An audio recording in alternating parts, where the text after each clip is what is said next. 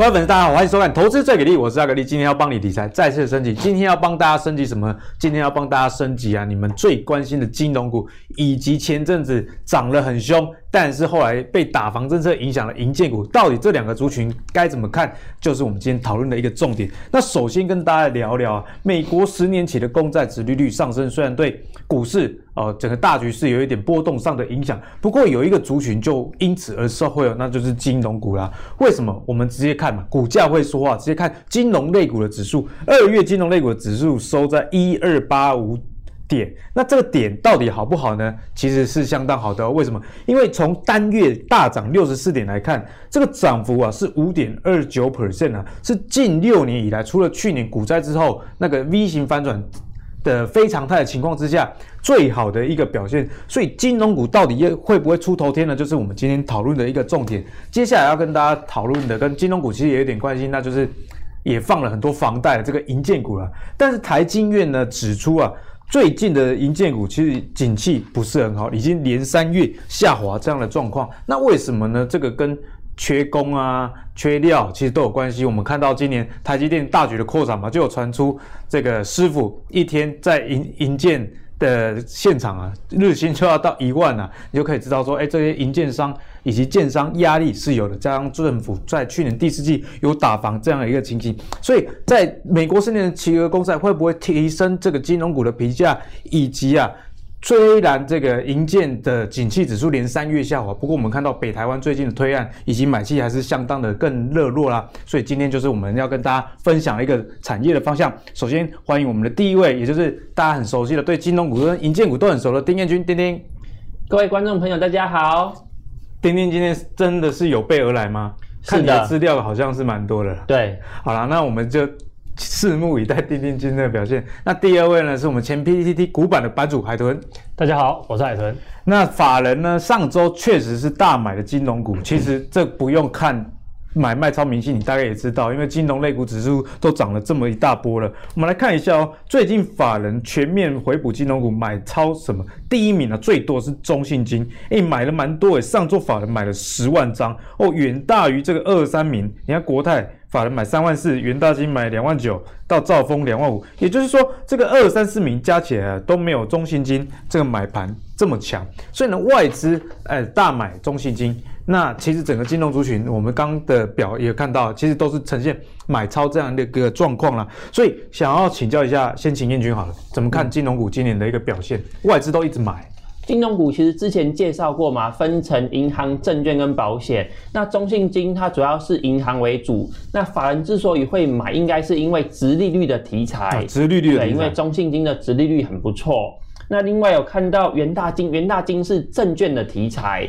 那之前有跟大家介绍过银行啊、寿险。那今天我想跟大家介绍证券类股，因为现在。专专论就对了，对啊，万六嘛，那我们就专门来介绍证券股。哎，有逻辑哦，因为现在股票的成交量这么大，对，那券商势必就是受惠的一个族群。嗯。好，那证券类股呢，总共分成三类啦，分成证券承销商、证券自营商跟证券经纪商。证券承销商呢，主要是辅导公司上市柜，对，嗯，好那。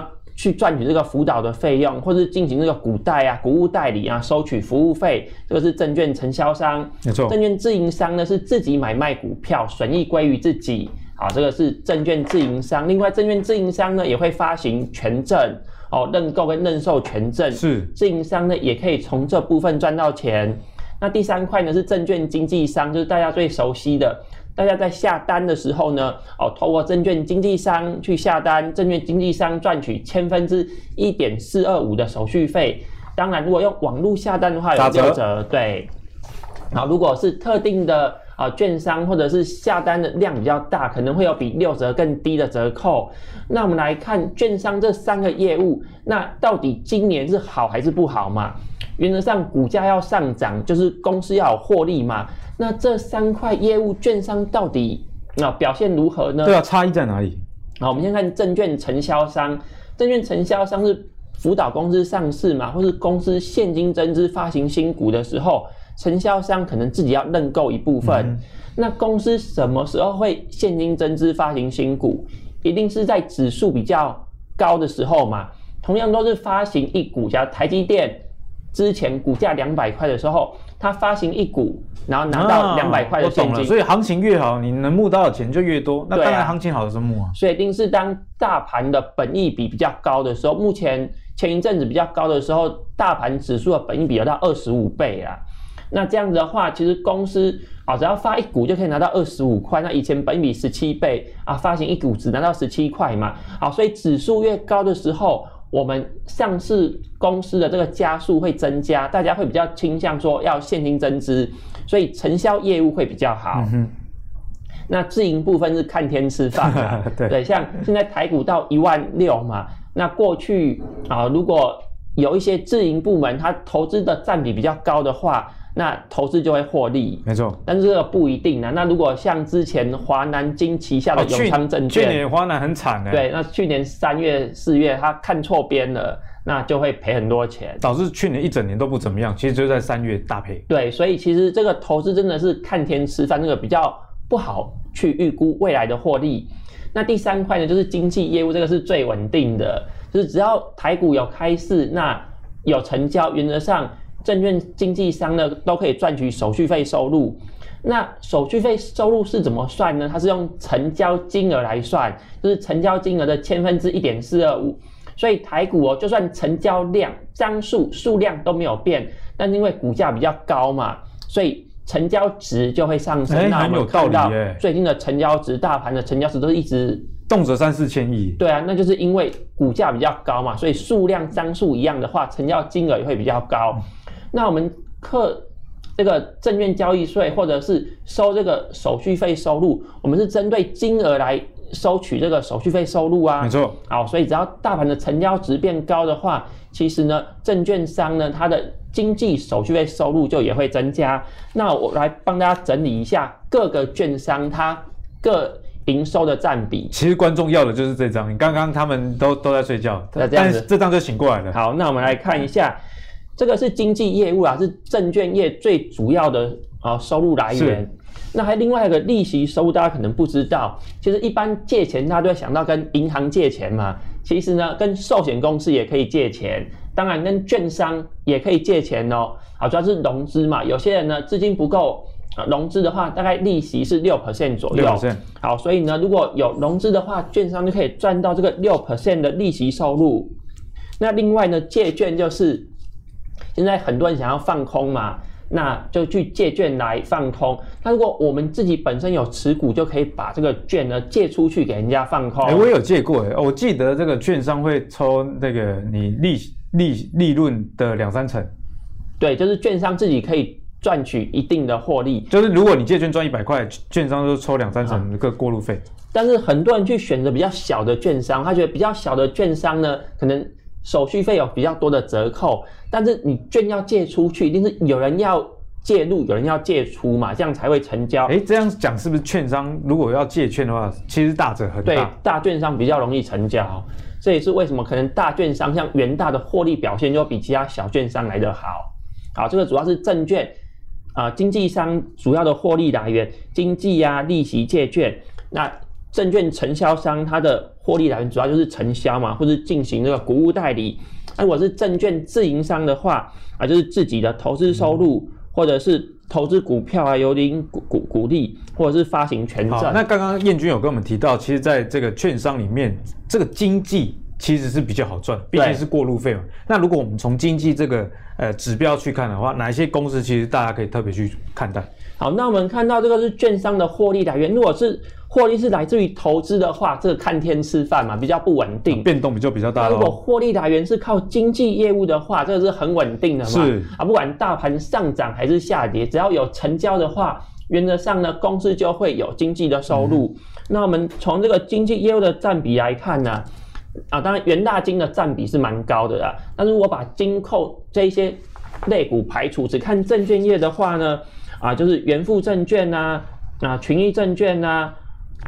嗯，宏远证啊，康和证啊，其实占比都蛮高，都超过百分之五十。对，所以这些公司的获利就会比较稳定。那有一些公司的获利呢，啊，像是这个啊大展证，它这个是去年前三季的获利，它的投资的占比啊占了六十五 percent，代表说它是看天吃饭的 这家公司，如果呃三月的话，台股如果不幸指数大盘是下跌的话，它可能不但不会赚钱，还有可能单月会亏钱哦。好，所以我们在定存股啊，希望说可以有找一家稳定的金融机构，就是看它获利来源，它的营收品质稳不稳定。那我们就看它的啊获利来源的项目嘛。所以如果是喜欢稳定的公司，那应该是要找说经济占比比较。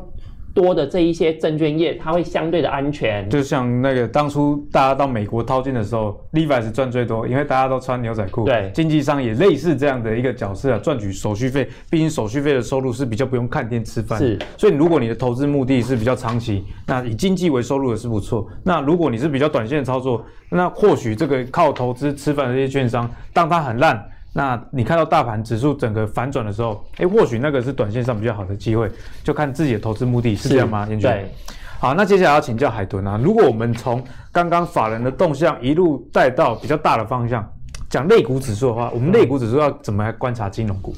好，那其实跟上一集差不多了，哈，就是从刚刚帮大家复习一下，因为基本上最近十年期公债持续上升，其实对金融股，哈，因为刚刚金丁丁彦钧已经讲了很多了，哈，基本上对金融股相对有利的。那再来就是看到指数部分，那其实在整个大家知道，我讲一下电子股好了，哦，因为大家知道去年啊，就是美股其实有陆续发过好几篇新闻，就是说美股的估值过高，本益比超标，哈，是过去的不知道超过多少倍了。对，好，但是市场又有做出一个解读哦，就为什么？因为去年大举的放资金，然后利率又太低，所以导致整个本益比的评价是可以提高的，是就等于说把这个现象把它合理化。但是今年呢，哦，目前遇到的状况就是，哎，十年期公债上升。哦，那是不是相对到什么？哎，相对是是不是说过去呢，把这个过度拉高的本益比，是不是是不是要进行下修？没错。哦，那如果说真的接下来真的利率持续走扬，或者说稳定在一个水准之上的话，那说本益比真的确定下修，那其实最近涨多，应该说去年到现在涨多的电子股，反而今年会比较麻烦。哎，海豚，我们可不可以这样讲？就是其实金融股今年会涨，也合情合理，因为去年都已经那么烂。对，也是这样讲，没错。因为就讲了，资金就一套嘛。去年都跑到金电子股去了，跑到增长股去。那今年呢？哎，那去年没涨到的金融股，那今年整个利息上来，那对方其实是正向的。那其实金融股就有机会上来。那我们再来看指数哦，这是周线图。那其实呢，下面先看一下电子啦，就比较夸张，因为我画这个这个这个横线的点，大概就是去年疫情前的高点。好，那你看一下电子，其实已经。突破突破再突破，对啊，都已经不知道喷到哪里去了。可是金融股呢是还没有突破哦，哦还没有突破，所以相对的话，金融股基本上是相对基期是非常低。是，那大家知道吗？股资金刚刚说过，资金一套，你资金涨多了，这个族群同假设一个池子里面，这个族群涨多了，那哎可能涨到目标价或者接近目标价，甚至超过目标价，那资金是从这边获利了结，去找新的族群。对，那所以呢，金融股基本上今年反而就会比较有机会去承接可能电子股释出来的资金。好、嗯，所以我觉得说今年的金融股呢，甚至或是是其他的哈，可能基期比较低的类股，反而今年都有机会去做个表现。对，其实我觉得海豚提醒的蛮好的。虽然我们这集在专论金融股，但是同样的逻辑，你也可以应用在其他比较低基期的股票上。毕竟资金真的只有一套。那高价的电子股，当买盘的力道已经没有那么强的话，资金自然会流向水往低处流啦，流向这个呃基期比较低的一些个股。那接下来呢，我们要聊聊金融股到底还适不适合存啊？在上礼拜我们的八十九集。海豚跟这个阿信有从比较技术分析的角度帮我们来解析啊金融股的位阶以及存股的一些看法。那这一集的我们不免说了，要还是要问一下燕军呐、啊，嗯、号称金融存股达人嘛，所以金融股还可不可以存？其实这已经是一个局了，你知道吗？我说你是金融存股达人，是 所以你的回答是一定要存嘛，哦、一定要存，找出三家可以存的金融股嘛。也不是说金融股可不可以，而是可以，但是是有一些好的公司，要选好的公司。好，我们刚才看到外资在二月买超的那一些公司呢，其实就是现金股利、值利率比较高的公司啦。那我帮大家选了三档，有中信金、永丰金跟群益证。好，中信金呢就是刚才外资买超第一名的。好，那为什么现在要着重在现金股利、值利率的概念股呢？嗯、好，因为公司呢，在三月、在四月，大概就是公布财报、召开董事会嘛，就会宣布股利政策。如果股利金额比较高的呢，其实有些散户喜欢去买这个高值利率的概念股嘛，或者有些寿险公司它有现金流量的需求，它就会去布局这一些高值利率的概念股，就会造成这些公司呢股价上涨。那我帮大家预测一下哈，啊，这个二八九一的中信金呢。它去年的获利已经确定了啦，啊，就是二点一五元，那我个人估计它今年可能是发一点一五元的，就是以它过去的盈余发放率来推算。那这样的话呢，值利率是五点七 percent，还不错。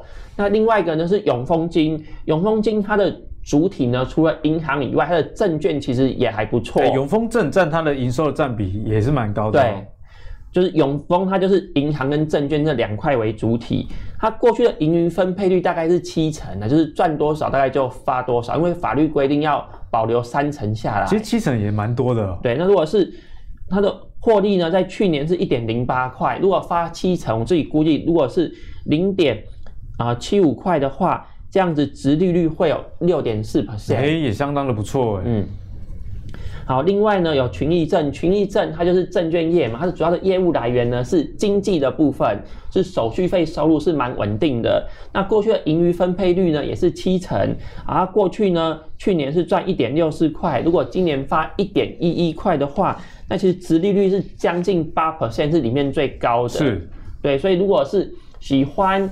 定存股喜欢领现金股利的话，这三档都可以考虑，因为这三档其实业绩呢都蛮稳定的，不会说今年获利特别好，明年就大幅衰退，它获利还蛮稳定的，所以适合当做定存股。所以呢，其实燕君也跟你讲了，其实金融股还是可以存，但是重点是该怎么样去选。像之前燕君在节目上分享说，大家避开寿险类，嗯、那去。找一些比较证券类，当时候是讲元大金嘛，那元大金回顾一下，其实表现也确实的不错。是，那现在燕军用比较直利率的角度，以及用过去的这个盈余分配率作为一个基础来跟你说，哎，中信、永丰金以及群益证，特别是后面两家都跟近期这个台股呃这么热络，其实是相当有关的。那接下来也要请教一下海豚了，因为在。存股的部分，有些人也不是只想存金融股。那除了金融股以外，嗯、我们插播一下，有没有哪一些你觉得说，哎、欸，配息可能也不错啦，其实值得大家去做追踪。好，那第一档我就直接进入正题了，因为相信丁丁应该都会讲做金融股，那我就讲一些金融股以外给大家去做关注，因为基本上台湾蛮多电子股每年的配息齁，其实也是蛮稳定的啊。比如说像这档巧威，它每年的配息过去的历史大概就是不是一两年而已，是连续你大概七八年以上齁，它每年配息大概都在五成到七成，哎，其实算电子股里面算蛮高的。是，好，那加上呢，它去年哈，它去年的目前二零二零年它的估。预估啦，EPS 大概四点五块，所以算一算的话，以目前股价大概五十几块来讲，其他 EPS 大概有那。它的殖利率哈，大概也有到五趴左右，那哦、其实表现电子股来说算表现算不错，也是高于台股的平均殖利率。好，那顺便跟大家讲一下它的产业面好了哈。那为什么会推推这个乔威给大家去做注意哈？因为这个电源供应器大家应该知道了，去年其实已经涨过一波了，没错。那想说今年会不会还有没有机会，对不对？那结果本来想说我对这个 题材是没有没有什么兴趣的，跟笔电一样。可是在今年整个这个就是。在家工作的这个题材哈，这个催生之下哈，所以他们整个加上这个 AMD 跟这个 NVIDIA 他们的新显卡带动，整个电竞的市场基本上又上来，哦，整个估值又上来，整个年成率那个像以以那个美国的市场来讲，它的。复合成长率，二零一九年到二零二七年哦，复合成长率达到八点二趴哦，复合成长率哦，所以八点二趴我觉得算是一个蛮不错的数字。八点二，而且复合成长，那么到二零二七耶。对，所以整个状况其实，在在电竞产业算是相当好，因为也也包含了这个这个在家工作跟这个就大家可能都宅在家不出门，是因为这是已经不是说因为疫情过去之后这个形态就会改变，而是这这是已经是一个新的生活形态。哦，那另外就是说。在这个去年啊，其实大家应该要知道，还是要讲一下产业的完整的状况。就是像 notebook 去年卖的非常好，其实有挤压到桌机相关的市场的，但是。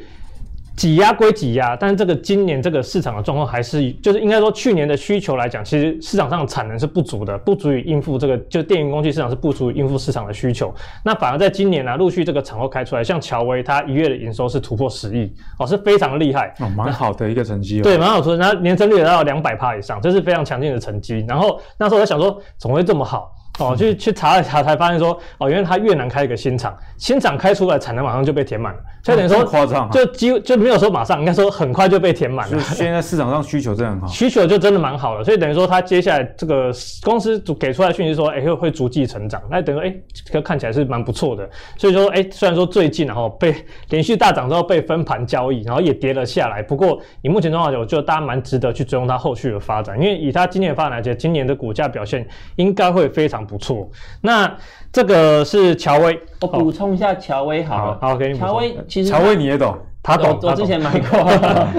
乔威因为它的主要原物料是铜啊，最近原物料价格上涨啊，钢筋啊、水泥啊、橡胶啊等等价格都上涨。铜最近一年涨六成，对，那如果铜价上涨，其实乔威它的原料成本会上升，会压缩它的获利。它一月字节获利开出来是稍微低于法人的预期，所以股价有压回。不过刚才海豚有提到，乔威他去年在越南有个新厂，目前已经落成了嘛。之前它的股利配发有稍微低一点，是因为它需要保留资金去建这个越南的资本支出。对，那现在越南厂经盖完的情况下，就是短期之内是没有什么重大的资本支出，嗯、所以今年如果有获利的话，我觉得盈余分配率应该会不错。嗯嗯，你把我没有讲都讲了，因为基本上其实因为因为这一点啊，因为不是说过去大概是其实过去几年大概是配五成到六成，所以今年其实是法人是有预估到有机会配到七成，因为这个资本支出的高峰期已经过了，所以因为因为它这个他们实际的这个数字还没出来，所以如果等到数字出来的话，我觉得会应该会有一波，应该不能算有机会，应该是一个股价催化剂，对，会会是一个股价催化剂，然后我自己也是建议大家会去。不要找那个股利已经确定的来做殖利率概念，我要去找那个股利还没出来的，有机会，因为价差两对，因为如果出来的股利比预期还要高的话，就像哎，其实这个市场就会有想象空间。那第二个话就是我刚刚说的，哎，除了金融股，还有哪些低基期的族群？然后另外族群其实就是这个水泥族群。哦，这个亚尼的部分，那当然基本面我就不特别写了。哦，那当然是说整个状况来讲，其实也是都是原物料行情，哦，也是会受惠。哦，那它目前大概是唯一原物料，什么钢铁啊。纺织啊，还有什么哦，金金属相关的都涨，大概就是剩水泥还没动，所以接接下来他们也是有机会去做轮动。那其实水泥股哦，往年配息状也都不错哦。那台亚尼呢，它的今年大概有机会是配到三点三块，殖率大概是七趴多哦。以目前股价算大概是七八多。那以技术面来看，其实最近也走得不错了哈。之前有教过大家那个杯柄形态嘛，对不对？就是一个碗，然后后面带一个柄，很像一个咖啡杯哦。那这种形态，如果说后续有做出带量突破的话哈，诶，其实有机会就行行。搞不好亚泥那那个水泥相关的行情就来了。那顺便跟大家报告一下哈，就是不只是亚泥啦，台泥的今年一那个殖率大概有七八。好，对那另外就是开个加那个加尼哈，那个加尼 大家可能想说，哎、欸，他我记得他好像已经不是本业在水泥了嘛。然后他的今年有一股可以配到一点九块哦，那个值率来到十一趴哦，其实是非常高，高其实是非常高。那就大家可以去做观察。对啊，所以除了金融股以外，刚刚这个。海豚有跟大家分享到，原物料上涨，涨了那么多，那水泥还没有动。嗯，以过去水泥业、亚泥、台泥。等等的配息率，其实大家还是可以多加的去追踪、做留意的。嗯、那延续的这个水泥的话题，就是不得不提到这个房市的议题啊。虽然这个银建指数连三个月下降，不过台积电对于今年的这个房市的景气，其实还是算相当有信心的。那我觉得去年第四季打房，阿格力个人观点是说，那一定是房市热你才会去打房，对啊，不会在房市很冷的时候去打房嘛。那房市呢，跟银建股其实是有很深的联动，所以要先来请教一下燕军，我们该怎么样从这个产业趋势去找到对应的公司。其实我觉得什么时候买进股票呢？就是要在好公司遇到倒霉事。因为平常时候股价很高啊，什么时候公司的股价会低呢？就是发生一些倒霉的事情，股价变低。就跟你追女生都趁人家情商的时候，是不是？也，也没有，这不是我吧？好，那我们来看一下这个，这个是银建指数上市的银建指数。那我们看到。这个十二月的时候到达高点嘛，之后有一波下跌，就是十二月的时候央行打炒房哦，这个回档非常的凶哎。但其实回档以后，我们发现说，其实最近啊，从一月、二月开始，其实银建股指数它又谷底反弹，又开始上涨了嘛。那我们这个是上市的指数，那我们来看上柜的银建股指数，好，一样，在央行打炒房之后呢，啊，这个指数就开始往下嘛。下跌一段呢，一样啊，到一月底呢，啊，我们又开始反弹，又开始向上了。所以我们发现呢，虽然央行打炒房呢，其实银建股的指数啊，它只是稍微回档休息整理而已。那之后又继续往上，是因为银建股呢，它的基本面真的是非常好，现在缺工嘛。那缺工的话，刚才谈到说，可能一天。是薪资是一万块都还找不到人，这么夸张哦？对，我们要不要去当工人啊？但是我们大概搬一天就已经没力了。但是我跟大家说明一下，为什么一天一万块找不到人。哎，为什么？因为夏天的时候很热，太阳一直晒，那你会被晒得很黑，然后晒得很黑，可能出去找不到女朋友。哎哎哎，以下不代表本台言论，丁彦均本人，好不好？我说我说一般的年轻人，请留言谴责，还把其他年轻人拖下水。我说一般的年轻人，他喜欢就算薪水少点没关系嘛，可能去服务业啊，至少啊穿着这个啊。很很很好了，不要再越描越黑。我们回到股票，好不好？啊，我在想这个营建业，因为现在缺工嘛，找不到工人，工资是上涨的。是。那如果工资上涨的话，营建业要反映成本，那怎么办？势必就是要把房子的售价往上提高嘛。没错。好，所以为什么央行虽然打炒房，但是啊，房价一直涨。刚才提到的水泥在涨价，钢筋在涨价，劳工。这个啊，薪资在涨价，什么都涨啊。那你为了反映成本，这个房价只好上涨啊。所以房价上涨不是建商黑心或怎么样，是真的要反映成本。真的是建商派来的，不是？但是大家一定会觉得很好奇，明明台湾是少子化，对啊，越生越少，那什么房价一直涨，对啊，到底是谁在买？最近新居落成，真觉得房子好贵啊。其实最近还有一个点哦，就是说，就是之前不是很大陆那边被那个被打被美国中美贸易战嘛，其实很多台商回来台湾买房子。资金都回来对，对，还有这个原因。然后就是，其实最近最近听听那个一些广播，他们都会讲嘛。然后就提到说，哎，其实最近真的就是因为为什么说，哎，为什么那个房子都卖那么好？明明少子化，然后其实主要真的是很多很多台商回来台湾买房子，这边去去自住，所以导致说，哎，整个房市好像热热度都跟以前不太一样。而且是不是台湾虽然人口没有成长，但是大太多人往双北市挤了，对，就垫高了整个基情了。其实还有个原因啦，就是现在的年轻人呢。啊、呃，喜欢住新房子，他不喜欢住旧房子。哎、欸，我有看到这样统计，就是这个公寓，嗯、年轻人通常不会去买。对，虽然这个公设比比较低。像我自己是住公寓，我这 CP 值超高的，物超所值，但是没有管理员嘛，可能有些人就就不太喜欢。对，那我们从数据可以来证明这件事情，什么意思呢？我们来看。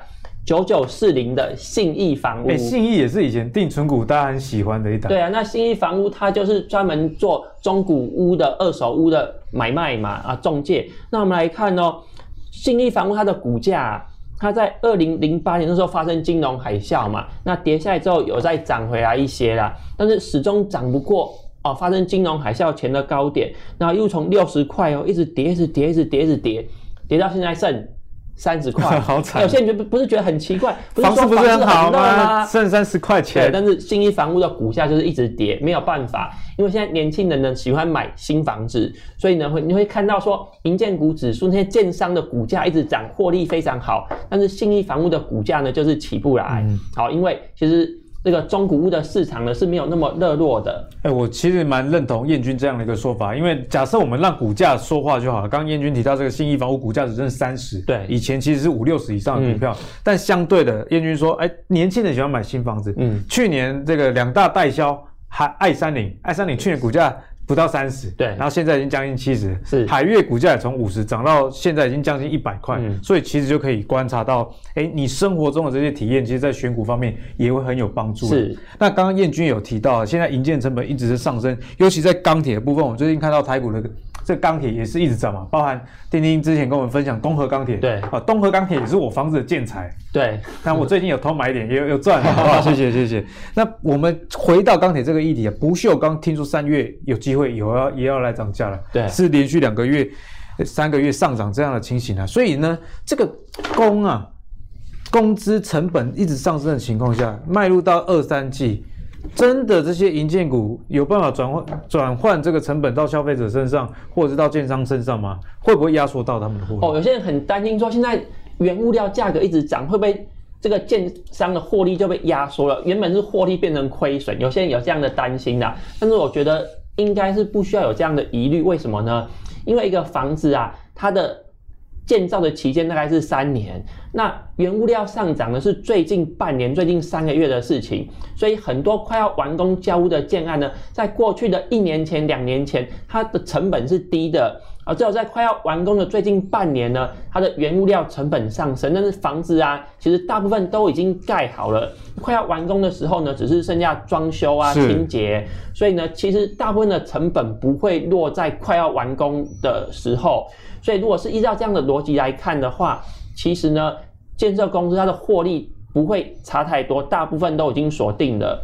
那很多建商也因为说最近原物料价格一直上涨，他就决定不卖预售屋的，改成先建后售，盖好以后再卖，避免说这个价格一直上涨，就预售卖的太便宜，去压缩到获利。嗯、所以从这样的角度来看，就知道说房价上涨真的是有它的理由。所以呢，其实大家也不用过于的担心，我们刚刚讲的这个二三季获利就会压缩。对，其实，在投资上，我觉得燕军刚刚就示范了一个产业的分析了，就你的这个时间轴要搞清楚。现在卖的房子是之前的成本，对，那现在的这个高涨的营建成本，对，其实是比较反映在未来这样的一个状况。是，那接下来就从。这个钢筋、钢铁的部分来请教一下海豚啊，这个原料上涨的情况下，有哪些公司其实值得我们特别去追踪？好，那其实这边上涨哦，其实主要还是落在比较上游的，哦，比较上游像 H 型钢、钢坯、条钢这一类。那其实国国内大概四大，其实四大的这个电炉厂就相关这个厂商，那就是东和钢铁。威智、海光跟丰兴，那当然这四档其实最近的表现其实都不错。那其实，在过年前哦，其实我有推荐过一次，就是这个族群。那当然说后来进入修正，其实我跟大家说，这个族群千万不要放弃追。对啊，因为我我们从中钢的营收就可以看到，中钢这个营收单月啊，一月是优于去年呢、欸。嗯，因为其实八年来以来单月的新高。因为其实中钢就是其实有有。他扮演的角色比较特别，他等于是说大家的一个老妈的一个味道。等于说去年其实我因为我有一个朋友，他是在中钢上班的啦，因为我我有有空我都会跟他聊一下，哎，最近盘价状况怎么样？然后他就说中钢就是怎样怎样，都一直压住价格都不涨。中钢自己先不涨，去年年初大家就有听到，哎，年中的时候大家就有听到说中钢价格都压着不涨，但是下面的港厂商的价格也在涨，因为中钢它不能自己先赚钱，所以等到中钢都赚钱代表什么？其实下面就真的开始在大大赚，在在在在在赚钱了，所以从从一月营收来看，其实很明显啊。其实它除了中红是年增率是负的哦，其他大概其实表现都不错哦。那整个钢铁来说后，我是觉得啊哈，就是大家如果真的要去做操作的话，其实中钢的波动大家就想说，哎，很小。哦，有些大家可能今天看这一集，可能很多很多人是纯股族，可能是喜欢金融股的，但是相信有一些是喜欢跟跟我一样喜欢这种积极进取、说赚取高额报酬的。那我就建议你呢，其实可以多留意这个威智跟海光啊，威智跟海光，威智跟海光他们两个呢，在这个既在他们的股性里，在钢铁面股性是比较活泼的啦。好，那我们先看一下威智好了。哦，威致最近的线图，哦，那威致其实最近虽然已经涨了一段哦，那如果说，因为我之前有说过，原物料行情它不会一波到底，因为我不知道什么，我常常听到有人在讲说，原物料行情常常一波到底，到底之后就结束了，然后我觉得很奇怪，跟我认知不太一样，然后这修正过程，我就想说，他们说一到一波到底是真的真的吗？可是因为我看它报价还是装还是还是继续在上升哈，所以目前看起来，哎，我是没有听，我是没有 没有，我是没有错了哈，可能他们的认知跟我不太一样，那所以这波钢铁在上来之后，我觉得后续还是有机会去延续力道。甚至可能带动其他像水泥啊，这个其其他的这个族群。哦。那当然以这个微智的技术面来讲哦，我们先看这一条红线，红线是我常常讲说月线的扣的位置嘛吼，然后说平均的概念吼。均均线是平均的概念嘛，那所以把接下来要把这些低的都扣完了，那后面讲哎就要扣这些高的，那平均成平均成本就会拉高嘛，月线平均成本，那很自然月线就会往上拉，那支撑就会上来，那所以等于说会对股价造成一个推力，如果再配合之后的钢价继续上涨的话，哎其实哎像这个微智呢，其实表现就会有机会。那另外是什么？它是配合量缩的，好，重点是整理过程哈，一定要量缩。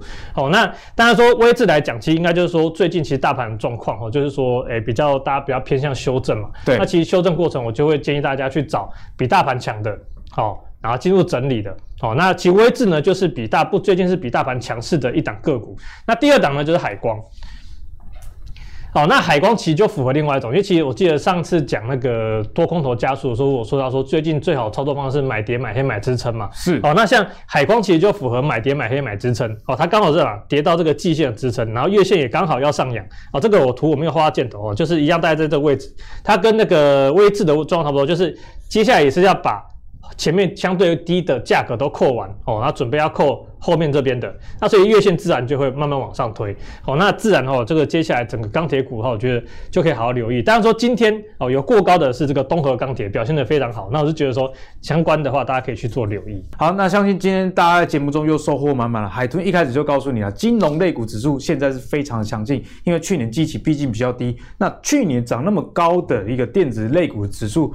短期上受到修正的情况下，资金自然就流向这种比较低基期的金融类股。那除了金融类股以外，我们刚刚也跟大家分析了，其实整个原物料上涨，海豚也跟你说，像是水泥啊、钢铁里面，其实也有很多很不错的公司值得去留意。那如果你是喜欢金融存股的朋友，哪些金融股族群还可以存呢？除了我们之前讲的元大金以及一些消费金融的中信金以外，今天丁丁进一步告诉你啊，这个。证券经济成效上其实是还蛮不错的选择，例如说很多呃个股，其实他们的这个经济的比重如果超过百分之五十，就是你值得特别去追踪一些标的，例如说像群益证以及以证券为主体之一的这个永丰金，都是大家可以多加留意的哦。那如果你喜欢阿格力的投资最给力的话，别忘了订阅我们的 YouTube、Facebook 以及 Apple Podcast 的，让我们下一集帮你准备更多的投资干货，干货满满。我们下一集再见，拜拜。